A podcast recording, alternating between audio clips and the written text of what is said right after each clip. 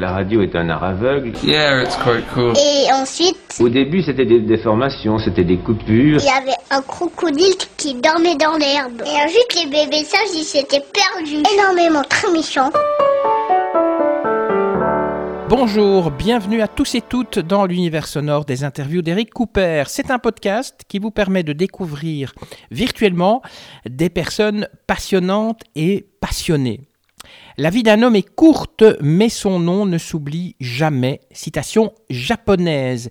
Et c'est grâce à cette citation que je vais vous faire découvrir les trois acteurs du podcast aujourd'hui. Il y en a trois. Il y a un Belge, un Français et un Japonais. Le Belge, c'est moi. Et j'interviewe un Français qui a eu la bonne idée de raconter l'histoire d'un Japonais. Donc, euh, nous avons comme invité un réalisateur qui vient de sortir un film qui s'appelle Onoda, 10 000 nuits dans la jungle. Un film qui raconte l'histoire du soldat Onoda qui a passé 10 000 nuits, donc 30 ans, sur une île des Philippines. Pourquoi? Comment? Eh bien, je n'ai qu'une chose à vous dire, allez voir le film. Et tout de suite, je vous propose de tendre le, le micro au réalisateur français, donc euh, Arthur Harari, euh, et je lui ai demandé de nous, en deux mots, de nous parler du parcours qui l'a amené à être réalisateur. Oh bah, euh, je voulais faire des films depuis que j'étais enfant, avec mon grand frère qui est maintenant chef opérateur. Et euh, j'ai été à l'université en cinéma pendant 3 ou 4 ans. Et puis j'avais commencé déjà au lycée, puis ensuite à la fac à faire des courts-métrages un peu euh, amateurs comme ça, avec mon frère toujours. Et puis j'ai fait un premier film un peu plus avec une, un peu, un peu d'argent, et puis un deuxième avec une société de production. Et puis voilà, puis voilà, j'ai commencé à faire des films. euh, et puis j'ai fait un, un long métrage en 2016 qui s'appelle Diamant Noir. Euh, et voilà, et ça c'est mon deuxième film. Le cinéma, c'est cette famille alors? Bon, bah, disons que je partage ça avec mon frère, et puis il se trouve que mon grand-père était un acteur aussi de, de, de théâtre et, un- et de cinéma et de télévision, et metteur en scène, et tout, donc il nous a raconté beaucoup d'histoires. euh, On a baigné un peu là-dedans. oui. Un réalisateur, c'est quoi dans le fond? Oh, c'est quelqu'un qui euh, veut raconter une histoire, je crois. Et puis euh, les moyens qu'il a pour le faire, c'est c'est ceux-là. Mais d'abord, c'est quelqu'un qui, enfin moi, je le conçois comme ça, quelqu'un qui veut raconter une histoire et qui a besoin de beaucoup, beaucoup de monde pour la raconter. Est-ce que votre expérience d'acteur a influencé euh, votre métier de réalisateur? Euh, oui, moi je suis pas acteur, hein. j'ai joué un peu ici et là, mais c'est vraiment pas mon métier. Euh, mais est-ce que ça a pu, ça a pu influer sur euh, mon rapport avec les acteurs?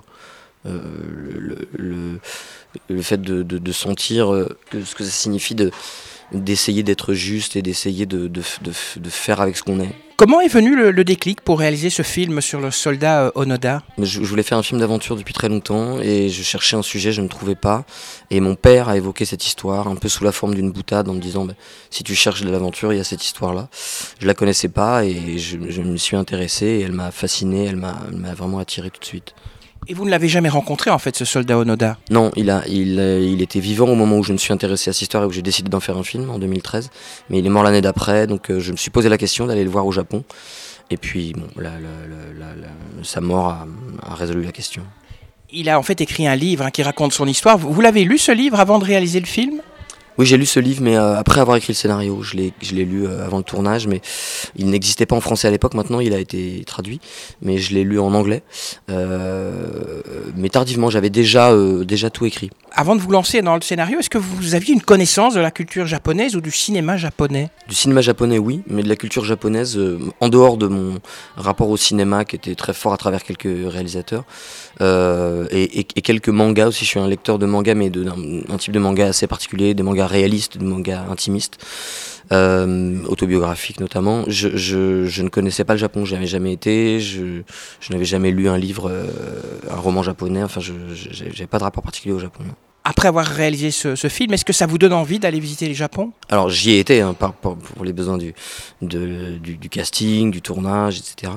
Euh, j'y ai été plusieurs fois et c'est un pays qui maintenant me, me passionne et, et, et où j'ai des amis maintenant euh, qui m'ont aidé et, et les acteurs qui sont devenus aussi des, des gens, des gens importants pour moi. Donc euh, oui, j'ai un intérêt maintenant très très fort pour le Japon. ouais. Est-ce que le scénario, est-ce qu'il a été écrit avec l'idée qu'il euh, devait être traduit en, japonais? Ben, disons, euh, c'était une évidence qu'il allait l'être, mais euh, je l'ai un peu oublié au moment où je me suis mis à écrire, et notamment à écrire les dialogues. J'avais besoin de m'approprier ces personnages et ces situations, donc j'ai fait un peu comme si euh, il parlait français ou comme si moi j'étais un japonais qui parlait français. Enfin, c'était un drôle de, d'entre-deux comme ça. pendant la première partie de l'écriture du scénario. Et la sélection des acteurs, elle s'est déroulée comment? Bah, Ça a été très long. On a, hum, je travaillais à distance, euh, moi en France euh, et l'équipe de casting euh, au, Japon. Il y avait 3-4 personnes qui, travaillaient avec moi là-bas. Ils, ils, réunissaient des acteurs après qu'on en ait discuté pour faire des essais. Et puis moi, de mon côté, je continuais à, chercher un peu partout sur Internet des acteurs qui m'intéressaient. Et puis régulièrement, enfin, ou irrégulièrement, j'allais au Japon pour des sessions de, casting et de, On faisait des essais. Voilà, donc ça s'est étiré sur, sur plus d'un an. Euh, C'était un travail très long pour, pour identifier quel type d'acteur je voulais. Est-ce que vous avez constaté qu'il y a euh, des, différences de mentalité ou de façon de faire entre des acteurs européens et des acteurs japonais? Oui, évidemment, oui. Euh, il y a une très très grande humilité chez les acteurs japonais, mais qui est aussi euh, impliquée par leur, leur statut presque social. Enfin, c'est un métier plus difficile euh, au Japon qu'en Europe ou qu'en France, par exemple. Euh, moins bien payé, moins considéré. Euh, et donc, euh, il y a moins de formation des acteurs aussi. Donc, ils, se, ils sont assez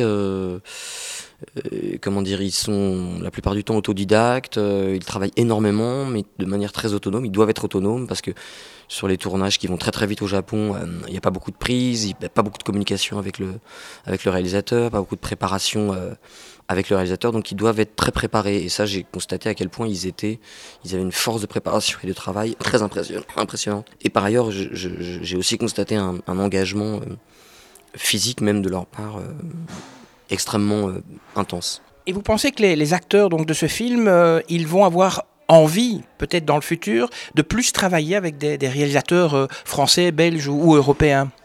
Bah, euh, Je pense qu'ils, quand, quand, le, quand le projet est arrivé pour eux, euh, ils étaient très heureux parce que le cinéma japonais est très, c'est un cinéma très fermé, euh, très local. Et il euh, y, y, a des belles choses, mais euh, la plupart du temps, les acteurs ne choisissent pas vraiment ce qu'ils font. Ils, doivent travailler, puis ils font partie d'agences qui ne leur laissent pas trop le choix. C'est un système très différent. Ils, ils appartiennent à l'agence. Et donc, euh, le fait de travailler euh, plus librement hors du Japon, avec un réalisateur qui n'est pas japonais, euh, ça ouvrait des horizons qui répondaient pour eux, j'ai l'impression, à, une, à une, une, envie de, de, de, faire des choses, de découvrir des choses, de liberté, de, de puis de s'exprimer. Enfin voilà, un acteur, c'est quelqu'un qui veut exprimer quelque chose. Et donc, euh, oui, je pense que ça leur a donné envie de faire euh, du cinéma et pas que du cinéma japonais, mais c'est une envie qu'ils avaient déjà, je pense. Onoda, est-ce que c'est un film de guerre ou un film qui raconte une histoire ou c'est un peu les deux? Oh, c'est définitivement les deux. C'est un film de guerre puisqu'il n'est question que de guerre de A à Z, mais la guerre euh, à proprement parler n'est là que très peu de temps dans le film. Et ensuite, c'est euh, un film sur, sur des gens qui, qui inventent une guerre, qui inventent qu'ils sont en guerre. Et donc là, euh, ça devient une histoire, ça devient plusieurs autres types de films, un film de survie, un film de groupe, un film de famille, euh, et presque un film de fantôme à la fin. Enfin, moi, je le vois comme un, film, une histoire qui traverse beaucoup de, beaucoup de, beaucoup de genres. Est-ce qu'il a déjà été projeté au Japon? Et si oui, est-ce qu'il y a des réactions et lesquelles? Alors il n'a pas été projeté au Japon, mais il a été montré à des Japonais, euh, des, gens qui sont plus ou moins proches de l'équipe, et des journalistes euh, japonais l'ont vu à Cannes. Donc j'ai commencé à avoir des retours très forts, très émus, très intéressés, euh, passionnés par de, de, des journalistes japonais qui évidemment reçoivent le film de manière spéciale par rapport à, à, toute autre nationalité. Mais le film va sortir en octobre, en début octobre au Japon, et c'est là où je verrai vraiment comment il est reçu. Et comment s'était perçu justement par ces Japonais le fait qu'un film qui raconte une histoire japonaise est réalisé par un Français? Ben, Ils avaient conscience que c'était pas complètement un hasard euh, si aucun Japonais n'avait fait ce film parce que le sujet remue des choses assez complexes, en, partie de l'ordre du déni ou du... Euh, voilà, il y, y, a une difficulté à, à, affronter toutes les questions liées à la fin de la guerre au Japon et notamment cette figure d'Onoda qui est revenue 30 ans après et qui dont ils ne savent aujourd'hui plus exactement quoi faire, qui était en partie euh, une figure euh, idéologisée, j'ai envie de dire, par, euh, par, le, par la droite nationaliste et militariste japonaise, par l'extrême droite pour le dire vite, japonaise. Et donc, c'est une figure où voilà, il y, a une gêne par rapport à, ça. Et ils étaient finalement très heureux du point de vue que je proposais, qui était un point de vue qui n'était pas un point de vue japonais, qui n'était pas un point de vue thématique ou voilà, qui prendrait la question d'un point de vue historique, puis militaire, puis pour lentement arriver peut-être à l'individu Onoda, mais qui essayait de faire tout l'inverse, de, se demander qu'est-ce que c'était comme expérience humaine, d'abord, euh, que de vivre ça. C'est un sujet tabou alors au Japon, l'histoire de, ce soldat Onoda? C'est pas exactement un sujet tabou parce que c'est une figure encore aujourd'hui euh, assez légendaire, assez... mais un peu oubliée quand même aujourd'hui par les jeunes générations. Et et c'est la question de l'héroïsme qui est très compliquée avec Onoda. Euh, quand il est arrivé au Japon, il a été considéré comme un héros officiellement. En fait, il y a eu, il y a eu des voix très discordantes qui ont dit que c'était pas un héros, parce que c'était une période de contestation politique très forte, les années 70. Et, euh, donc, il y a une, c'est pas un tabou, mais c'est euh, une forme de. Ça, a un peu figé la possibilité de, le représenter. La plupart des films de guerre contemporains qui sont faits, il y en a quelques-uns, au Japon, se fixent sur des figures euh, pas du tout polémiques. Euh, des, je sais pas, des officiers qui, euh, qui ont compris au dernier moment qu'il fallait arrêter le massacre. Il y a un film qui s'appelle L'Empereur en août, qui est un film sur les dernières heures du Japon avant la capitulation et qui raconte comment un jeune groupe d'officiers a essayé jusqu'au bout euh, d'empêcher la déclaration de, reddition de l'empereur. Euh, voilà, ce sont des films plutôt édifiants sur, euh, sur, mais qui, prennent l'histoire d'un point de vue actuel. sur, la, sur la question de la défaite. Onoda, moi, mon point de vue, c'était qu'il fallait essayer de, complètement oublier le, point de vue actuel et de se mettre à la place de, cet homme à ce moment-là. Est-ce que vous pourriez un petit peu résumer l'histoire? Parce qu'on parle beaucoup du soldat Onoda, mais on aimerait bien savoir, ceux qui nous écoutent, ben, ça raconte quoi ce film? Bah, c'est donc l'histoire de ce soldat euh, en 1944, un très jeune soldat qui a été envoyé sur une petite île des Philippines pour y réorganiser la garnison locale euh, dans une guérilla dans, l'attente de la de, l'invasion euh, américaine qui, était imminente. Euh, et, en fait, il, a effectivement euh, embarqué quelques hommes avec lui, euh, de moins en moins d'hommes, parce qu'ils se sont fait complètement décimer par les Américains. Et voilà, il a passé 30 ans sur cette île, d'abord avec trois, puis deux, puis un camarade, avec lequel il est resté pendant 17 ans, ce, dernier camarade. Et il a fini en 1974 seul. Et il a fini par se rendre dans des circonstances assez incroyables, que je ne vais pas dévoiler, mais qui sont l'objet du film. Est-ce que ça pourrait encore se passer aujourd'hui On espère qu'il n'y aura plus jamais de conflit, mais si un jour des soldats japonais sont confrontés euh, à la même situation, est-ce qu'ils réagiraient encore? Donc, je parle de, soldats de 2021. Est-ce qu'ils réagiraient encore comme le soldat Onoda en 44 je crois que c'est pas possible non de, projeter ça aujourd'hui. Euh, il n'y a plus d'armée euh, active au Japon. Il y, a une force d'autodéfense, mais qui est extrêmement encadrée. Euh, bon, il y, a des poussées un peu bellicistes hein, du côté japonais. Il des, c'est pas, c'est pas le calme plat euh, en termes politiques, mais on peut pas imaginer que ça se reproduira. Enfin, c'est un peu comme l'Allemagne. Je veux dire, le, la Seconde Guerre mondiale a été, a été un, vraiment enfin, c'est un c'est un cliché de le dire, mais euh, il y a un avant et un après. Euh, on, peut, peut plus imaginer. Par contre, des situations relativement comparables de, déni, de défaite ou de, peur, de paranoïa qui, qui, voient des, gens euh, se, fuir et rester pendant, des décennies dans la forêt. Enfin, il y a encore très récemment, il y a quelques années, au Vietnam, je crois, il y, a un homme et son fils qui, ont fini par sortir de la forêt, qui pensaient que la guerre du Vietnam continuait. il y a eu des cas similaires dans beaucoup de coins du monde. Euh, en, réalité, ça, ça, ça, fait appel à des, à des, constantes humaines qui font que, que ça, ça peut se, ça, ça, peut prendre des formes différentes et, se reproduire. Grâce à ce film, vous avez été baigné en fait dans, dans l'histoire du soldat Onoda. Est-ce que vous en avez retiré une sorte de leçon pour votre vie ou bien pour, pour la vie des autres? Non, je peux pas dire que j'en tire une leçon. Pour moi, ça a été une, une espèce d'aventure L'idée était que, enfin moi j'ai l'impression que cet homme a vécu une espèce de rêve euh, qui a été sa réalité très très concrète pendant 30 ans, mais, mais qui était un mirage, un rêve. Et, euh, et c'est à peu près comme ça que je vois le cinéma, c'est-à-dire euh, quelque chose d'à la fois extrêmement concret et de parfaitement rêvé, à la fois quand on le voit, le film, et quand on le fabrique aussi. Il y a quelque chose qui nous déporte un peu à côté ou qui nous fait flotter un peu au-dessus de la réalité. Enfin, et c'est comme ça que, que, je, que je conçois moi ma vie en fait, puisque je, je fais ma vie autour des films. Donc c'est pas une leçon que j'en tire, mais c'est euh, une, une, aventure qui ressemble à ça.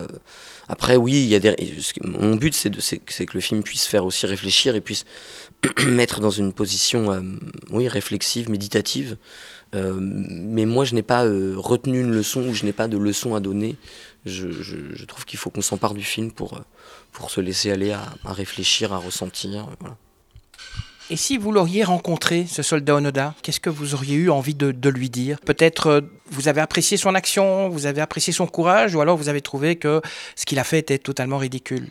Vous lui auriez dit quoi? Alors ce qui est compliqué, c'est que je, je, je, ressens à peu près les deux, les deux choses, c'est-à-dire à la fois qu'il est, il y a quelque chose d'admirable ou qui, force le respect, et en même temps il y a quelque chose d'absurde, de ridicule et même de condamnable chez ce personnage. Et j'ai euh, vraiment euh, les deux sensations en même temps, et c'est ce que j'ai essayé de, de, mêler dans ce film, et à un moment d'oublier même les jugements moraux que je pouvais avoir sur lui. Donc c'est très compliqué pour moi. Si je l'avais rencontré en 2013, c'est-à-dire au moment où j'ai rencontrer son histoire, on va dire, euh, je pense que je, je me serais contenté de l'écouter quoi, et de, de, de, voir ce qu'il pouvait encore dire de son aventure.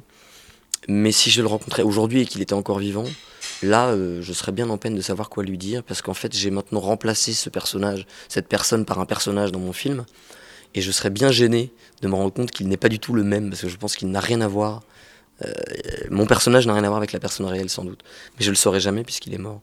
Une dernière question qui n'a rien à voir avec Onoda. Vos projets, c'est quoi? Ben, euh, Je peux pas vraiment en parler précisément parce que c'est très embryonnaire. Je, je, réfléchis à essayer de faire un, film en, France euh, aujourd'hui et, euh, et, avec des personnages féminins. Mais, mais, mais, mais tout ça est encore flottant. Je ne peux pas en dire beaucoup plus. Merci à vous, Arthur Harari, d'être venu de France tout spécialement pour moi pour répondre aux questions donc euh, de ce podcast des interviews d'Eric Cooper. Je rappelle le titre du film Onoda 10 000 nuits dans la jungle, un film que je vous conseille chaudement d'aller voir. Avant de vous quitter, eh bien, je vous rappelle que euh, vous pouvez toujours liker ce podcast, vous pouvez le partager. Non, non, non, vous devez le partager sur vos réseaux sociaux, Facebook, YouTube, TikTok, Tactique, je ne sais pas, tous ceux qui existent. Abonnez-vous aussi, hein, comme ça, ça vous permettra d'être tenu au courant de la publication du prochain podcast. Et puis, si l'envie vous prend, laissez un commentaire, ça me fait toujours plaisir. Allez, je vous dis merci. Que la force soit avec vous et à la semaine prochaine. Ça y est, c'est fini.